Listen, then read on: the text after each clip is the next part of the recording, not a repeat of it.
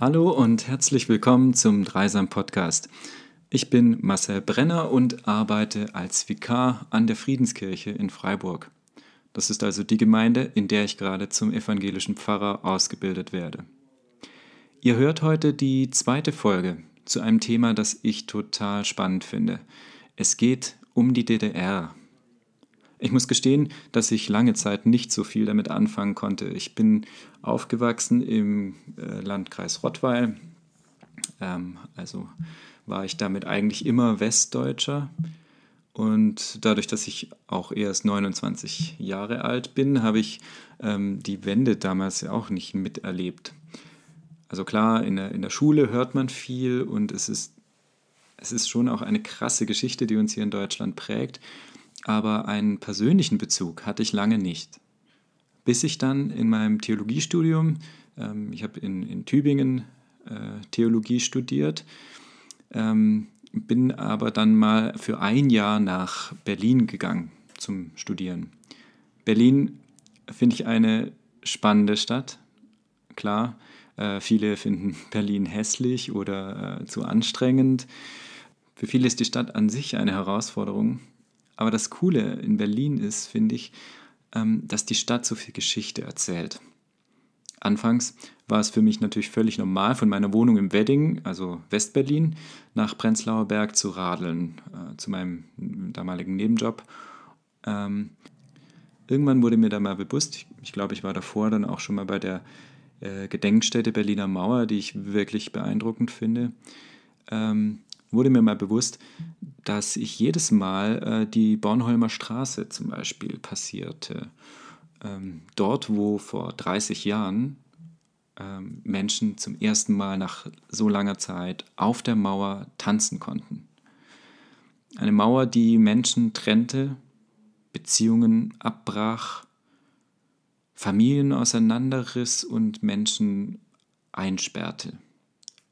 Für mich bis heute eigentlich unvorstellbar. Und an diesen Orten spüre ich aber, dass unsere Freiheit, die wir heute haben, nicht selbstverständlich ist.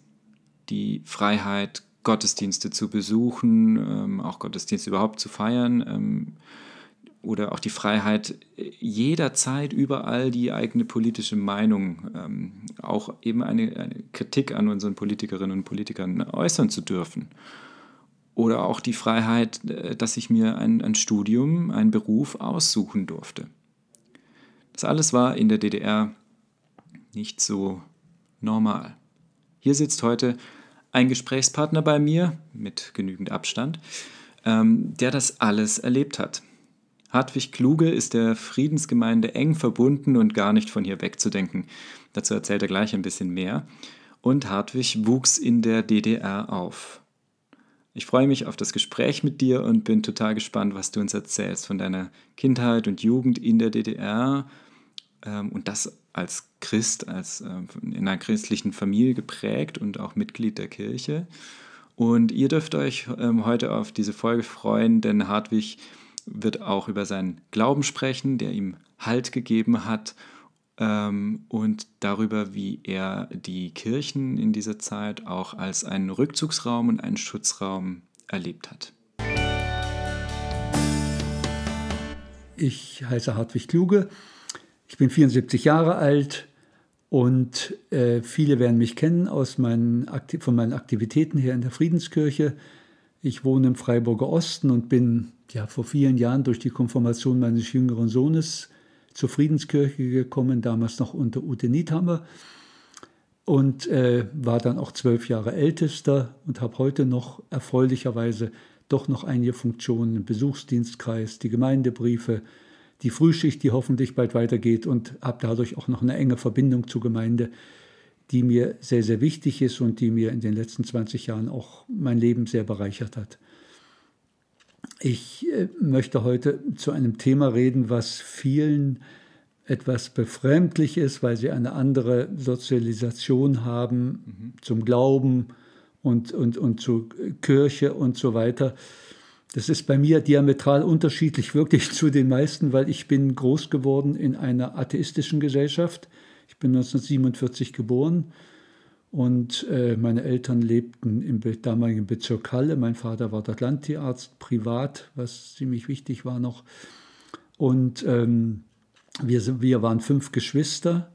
Meine Eltern, die aus Schlesien vertrieben waren, hatten beide, aber vor allen Dingen meine Mutter, einen sehr starken christlichen Hintergrund.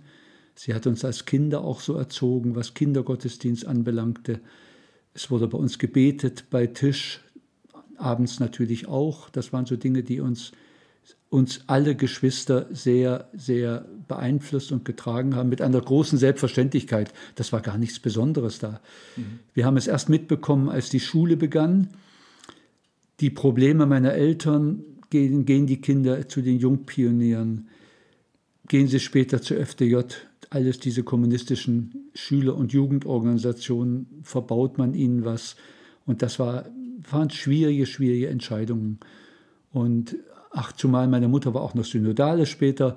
Also das war, das lebte schon sehr mit, aber ähm, die Älteren, wer sich noch daran äh, erinnern kann, so Mitte der 50er bis Anfang der 70er Jahre gab es einen regelrechten Kirchenkampf in der DDR. Das heißt, es wurden Pfarrer auch eingesperrt, die irgendwie aktiv waren, auch rund um den 17. Juni, um den Volksaufstand 1953. Mhm. Und äh, es war wirklich eine große Konfrontationszeit. Die junge Gemeinde wurde fürchterlich bekämpft als, als, als Satelliten der, des, des Imperialismus und der Adenauer Republik. Und in dieser Zeit war auch, was sich hier kein Mensch vorstellen kann, es gab zwei kirchliche, rein kirchliche evangelische Hochschulen. In einer war ich später dann in 60er Jahren, das war in Ostberlin in Potsdam, ja. Ein Oberseminar und in Naumburg. Mhm. In Klammern aus Naumburg kam später wirklich also mit die Elite der friedlichen Revolution 1989. Der Markus Meckel, der Außenminister, der Richard Schröder, der Wolfgang Ullmann, die alle bedeutende Rollen dann in der ersten Volkskammer gespielt haben. Aber also das, das nun, waren quasi Theologen. Das, war, das waren alle, das waren die, Dozenten in, ja. in, der, in der kirchlichen Hochschule. Das, da komme ich, ja. Dann, da komm ich gleich nochmal, aber ich wollte es nur mal sagen, ich bin konfrontiert worden, dass damals Generationen von Pfarrerkindern, wirklich, was heißt Generationen, aber das war so 10, 15 Jahre, die durften weder zur Oberschule, mhm. kein Abitur machen und konnten deshalb auch nicht studieren. Und diese beiden Hochschulen ja. waren die einzige Möglichkeit, dass die, äh, dass die ein Kirchen gebundenes Abitur machen konnte, was an keiner staatlichen Hochschule anerkannt wurden und die dann Theologie studiert hatten. Wir haben 2011 da mal ein großes Treffen gehabt, das 50-jährige Jubiläum oder was der Hochschule in Naumburg und da waren 80 Prozent, das waren alles Pfarrer dort jetzt. Also dann später geworden ja. Pfarrer. Das war, das war ganz, ganz eigenartig, aber das äh, sprach für diese Zeit in den 50er, 60er Jahren diese unglaubliche, ach, diese, diese Kirchenfeindlichkeit ich habe das in der Schule dann noch mitbekommen. Religionsunterricht gab es natürlich nicht, das war klar, das, das war so. Aber da gingen doch relativ viele noch hin. Die waren halt vom Frühjahr auch noch so geprägt. Und äh, man, man ging auch, ach so, und die erste Sache war dann die Konfirmation. Das war bei mir, die hätte angestanden einem Jahr nach dem, ein Jahr nach dem Mauerbau oder zwei Jahre, 1961. Und das war nochmal ganz extrem. Und da hatten die evangelische Kirche war es stur und hat gesagt, entweder ihr geht zur Konfirmation oder zu dieser staatlichen Jugendweihe. Ja, wo die jeder also damals schon die ja, Jugendweihe, die es ja, bis ja, heute äh, gibt. Gibt's, Im Osten gibt es das noch, ja. Ein paar äh, Partikelchen hier auch im Westen, aber im Osten noch. Das war so das Pendant. Es gab, die DDR hat das ganz geschickt gemacht. Es gab die sozialistische Namensgebung, das war die Jugendweihe. Mhm. Man konnte sozialistisches Begräbnis haben die Hochzeit, es gab also sozialistisch, von allem gab es Pendants. Und mhm. diese Jugendweihe, die mir ach, innerlich so fürchterlich zuwider war, aber dann hat die Kirche zum Glück den Kompromiss gemacht und hat gesagt, in drei Gottes Namen, dann macht halt die Jugendweihe und ein Jahr später machen wir die Konfirmation. Und das war gut so und das haben wir auch bei Jugendweihe, habe ich nur den Mund auf und zu gemacht bei dem Gelöbnis. Aber das in der Konfirmation war das Wichtige, das war 1962. Und dann kam ich in dem Jahr dann auch schon zur Oberschule. Und dann kam auch so eine Sache, was für mich so eine Bewährungszeit war, was Glauben anbelangte, dass am Reformationstag, das war natürlich, okay, ich komme aus Mitteldeutschland, aus dem Land Luthers, Sachsen-Anhalt. Ja, ja. Und das war ja geprägt im Vielem vom Luther. Und äh, geht man, traut man sich oder traut sich nicht? Und dann haben tatsächlich in meiner Klasse, in der Oberschulklasse, was so ein bisschen was Elitäres war, waren fünf oder sechs in der Klasse, die sich an diesem Vormittag ganz offiziell bei diesem kommunistischen Rektor haben befreien lassen, um ja. zu dem Gottesdienst zu gehen, der vormittags war in meiner Kleinstadt in Sachsen-Anhalt zu dem Reformations. Ich kriege fast die Gänsehaut, wenn ich das erzähle, aber das war, ja. traue ich mir das oder traue ich mir es nicht? Und wir haben es uns getraut. Mindestens zweimal und sind dann hingegangen. Spät, wurde später wurde es verboten. Nein, nein, das, das, mhm. das war höchstens zwei oder dreimal ja. und dann ging das auch nicht mehr. Nicht, ja. Also das war, und wir haben es geschafft in unserer Klasse, dass von 23 waren fünf in der evangelischen Junggemeinde und einer bei den Katholiken. Das war ein über, wir haben das später, wir machen immer noch Klassentreffen, überproportional hoher Anteil, der ja diesen Mut gehabt hat, sich dazu zu bekennen. Und dann hatten wir einmal unseren Direktor, es war furchtbar, eine Sache, an die wir uns alle noch erinnern können. Wir haben also vor zwei Jahren unser 53-jähriges Abi-Treffen noch gefeiert, 53, mit eben einem Klassenlehrer. Und dann hat er uns einmal, uns, speziell uns jungen Gemeindlern, angebrüllt, in euch züchten wir Nattern an der Brust des Proletariats. Das wird kein Mensch von uns je vergessen, dieses, wo wir wirklich Angst gekriegt haben. Wer weiß, ja. was passiert. Und ich habe dann nach dem Abi keinen Studienplatz bekommen aus politischen Gründen, was ich später alles meinen Stasi-Akten entnommen habe. Und unter anderem war das eine Beurteilung dieses Direktors, der, ohne dass ich es wusste, ein Begleitschreiben zu einer Aufnahmeprüfung nach Halle zur Uni, ich wollte gern Lehrer werden für Deutsch und Sport, geschickt hat. Mhm. Und wo eines neben meinem bürgerlichen Elternhaus und was nicht allem aber er ist aktiv in der jungen Gemeinde. Das war also, das kam an zweiter Stelle in dem Negativbonus, weshalb ich das Studium nicht bekomme, also mhm. äh, weshalb ich die Ablehnung gekriegt habe, was ich nicht wusste damals. Ich meinte, ich hätte die gut gemacht, die Aufnahmeprüfung. Und dann blieb man nach dem Abi erstmal nicht viel anders übrig und bin dann durch die Vermittlung eines befreundeten Pfarrers, unser Nachbar, meine Eltern hatten mit den Pfarrersleuten, die waren bei uns gerade in der Nachbarschaft, immer ein gutes Verhältnis, Ach, mein Vater hat den oft ein Auto geliehen, weil die hatten mit Moped und dann drei, vier Gemeinden über die Dörfer. Das war alles sehr schwer. Und ähm, da, über diese Vermittlung bin ich an die Kirchenhochschule nach Naumburg gekommen. Das war nur 22 Kilometer von meiner Heimat weg und habe dort Kirchenrecht studiert. Das war ein ganz, ganz exotisches Fach. Das heißt, das war eine innerkirchliche Laufbahn, wo sonst nur Theologiestudenten waren. Gab ja, es zweimal ja. Jahrgänge. Da hat gerade eine aus Leipzig mal angerufen, die Dissertation geschrieben hat über meinen Kurs, der 66 begann, das war drei, vier Jahre. Und da hat man alte Recken, ein, zwei alte pensionierte Anwälte oder Syndik, ach, Syndikusse, richtig gute Fachleute und die haben uns ein so gutes Studium vermittelt, dass das im Westen als Referendarexamen sogar anerkannt wurde. Das ja. war unglaublich, ja, ja. Also das war ich, auch ein bisschen Glück dann. Ja, ja, das, ne? das war für mich war das Glück, aber ich wusste damit, damit hast du in diesem Staat abgewirtschaftet. Du wirst ja. nie mehr was werden, nicht wahr? Also ja. du wirst nicht viel verdienen, du wirst dann Konsistorialrat, so hieß das im Osten, ich weiß nicht, wie es hier heute heißt. Der, der Stolpe war, war später der berühmteste mhm. Konsistorialrat, mhm. der mhm. Ministerpräsident von Brandenburg. Und ähm, da war Oberkonsistorialrat. So, und dann kam ich, bekam ich aber nach zwei Jahren politisch ganz, ganz, ganz viele Probleme, wo die Stasi mir, das ganz verkürzt, die Stasi mir sehr, sehr auf den Socken waren. Ich habe das später in meinen Akten alles gesehen. Und ich bin dann nach sehr, sehr vielen Gewissensbissen und Überlegungen, habe ich einen Fluchtversuch geplant über von Ungarn nach Jugoslawien. Der ist fehlgeschlagen. Ich habe ein Jahr unter ziemlich harten Bedingungen in der DDR in verschiedenen Zuchthäusern gesessen und äh, habe dort, und das ist das Erstaunliche für mich, obwohl wir zu Hause auch immer gebetet haben, aber ich habe das als 20, 21-Jähriger für mich allein kaum noch getan. In Naumburg wurde beim Essen auch gebetet, das gab Agapes. Ja, ja. Ganz, ganz schön, wunderschön. Also wenn man nach Naumburg kommt, ist gleich neben dem Dom. Ähm, ist jetzt eine Pilgerherberge unter anderem, wo ich da mal als Pilger auch unter, und, äh, übernachtet habe. Und aber ich habe ja Not lernt beten, sagt man so einfach oder so schwierig. Ja. Dort habe ich wirklich zu, für mich zu beten gelernt, was ich bis heute ja, allabendlich fortführe. Und das hat mir, mir war es damals noch nicht so bewusst, welche Kraft mir das auch gegeben hat, aber es war schon ein Halt in dieser sehr, sehr misslichen Zeit, die ja, mich sehr geprägt hat bis zu Traumata, die ich heute in gewisser Beziehung noch habe von diesem einen Jahr. Aber ich habe standgehalten und bin nach einem Jahr freigekauft worden von der Bundesregierung. Ich habe zum Glück nur ein Jahr. Ich war zu anderthalb Jahren verurteilt.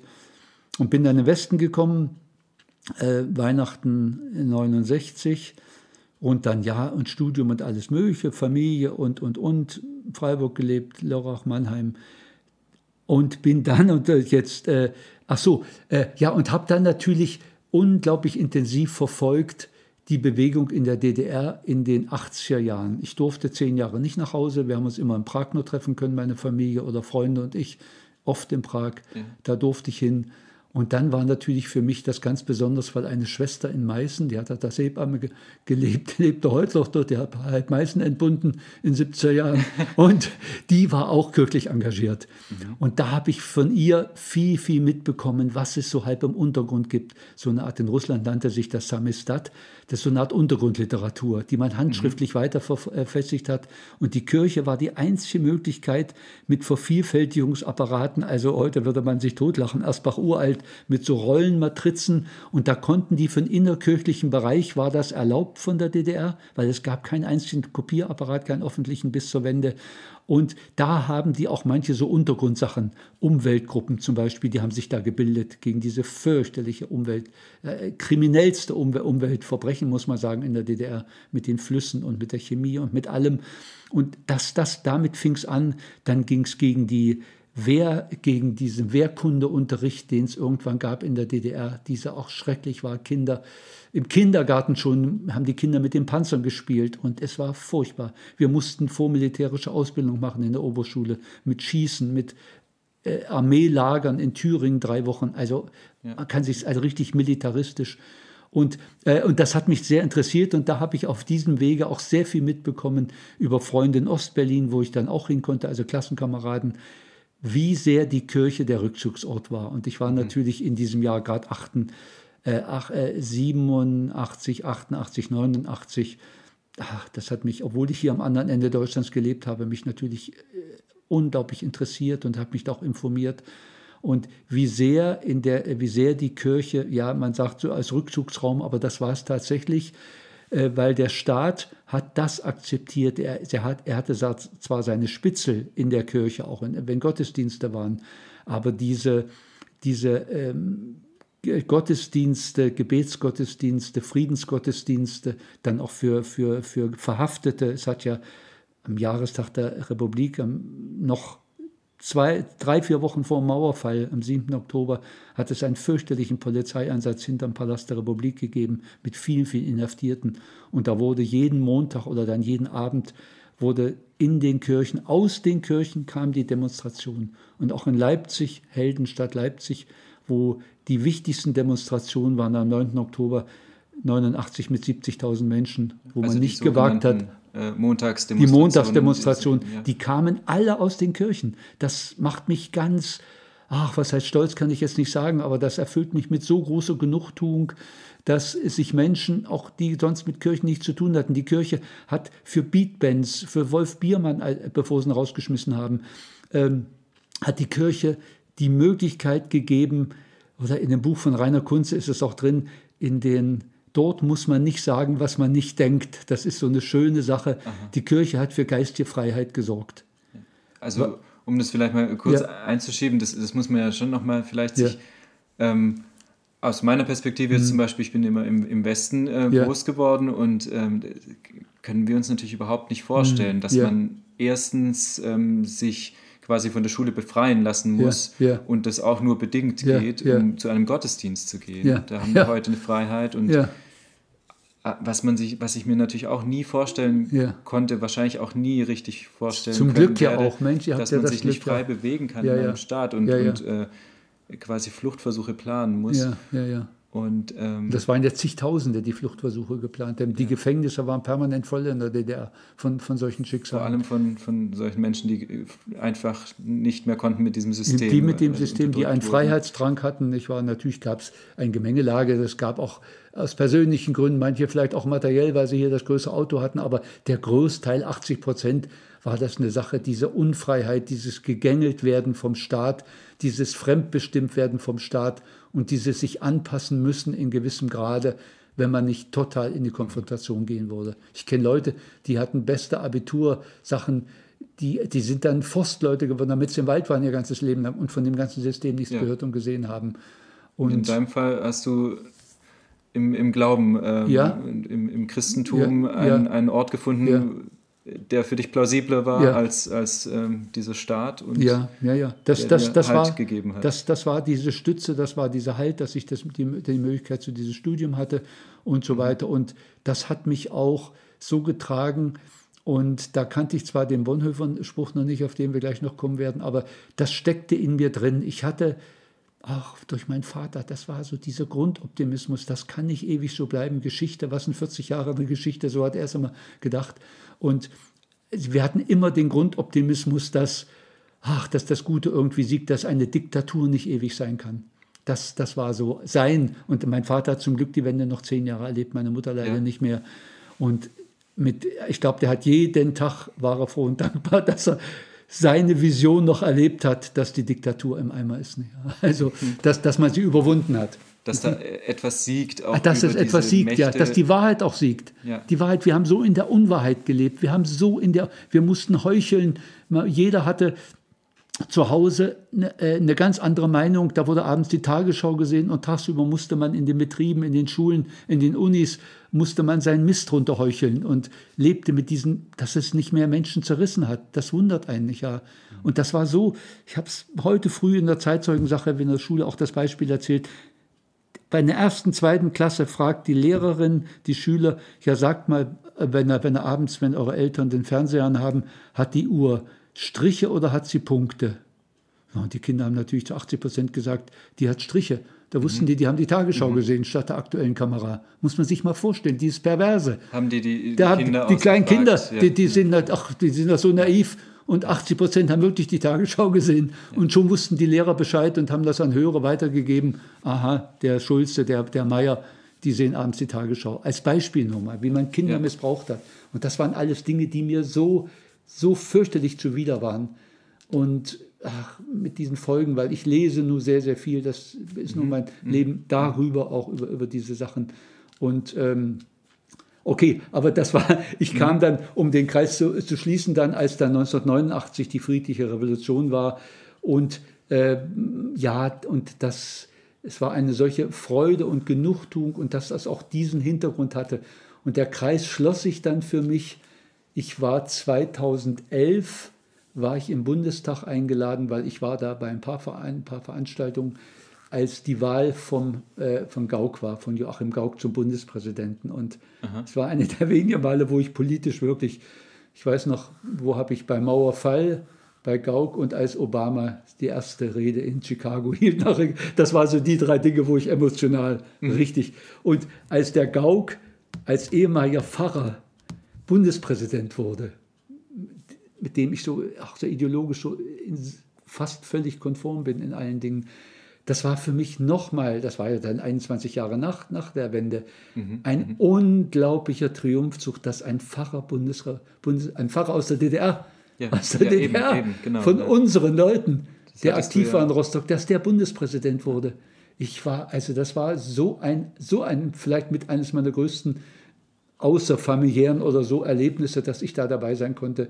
Und äh, bei, bei dieser Wahl an diesem Tag am 18. März 2011, werde ja nie vergessen das Datum. Und gut, um jetzt wieder auf Freiburg zu kommen, auch ganz konkret. Mhm. Wie gesagt, ich war dann relativ äh, ja, normales Gemeindemitglied, auch mit meiner Frau auch zusammen natürlich meistens.